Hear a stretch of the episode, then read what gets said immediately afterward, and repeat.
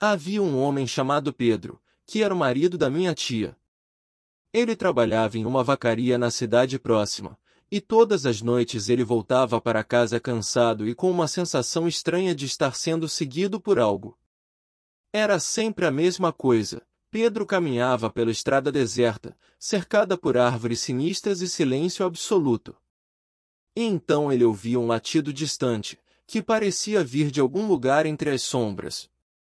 Pedro apressava o passo, mas o som continuava a persegui-lo. E então, quando ele olhava para trás, via um cão enorme de olhos vermelhos, que parecia estar prestes a saltar sobre ele. Isso aconteceu todas as noites durante semanas, e Pedro começou a ficar cada vez mais apavorado. Ele não conseguia explicar o que era mais sempre quando saia do caminho deserto o cão simplesmente sumia, o que deixava Pedro ainda mais apavorado.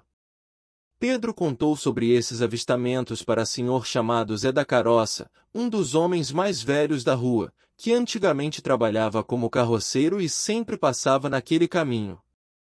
Zé deu um sorriso assustador, falando que já conhecia a criatura. E dizia que ela só aparecia para alguém para a pessoa saber que tinha alguém fazendo algum trabalho contra a mesma. Essa criatura não era má, Diziam que ela veio no tempo dos escravos junto a um grupo de fugitivos que moravam naquela mata escondidos. E que para que a criatura pudesse ajudá-lo e deixar ele seguro Pedro teria que por três noites deixar naquele caminho um punhado de farinha e fumo. Que conta a lenda que seria para alimentar os escravos que viviam ali. Pedro assim fez o que o Zé tinha lhe pedido e a criatura nunca mais apareceu para Pedro. Logo após isso Pedro falava que o caminho parecia até menos assustador para ele. E aí vocês acreditam que também possa existir nesse mundo criaturas que queiram nos ajudar? E nos avisar dos perigos que a gente esteja passando? Comenta aqui.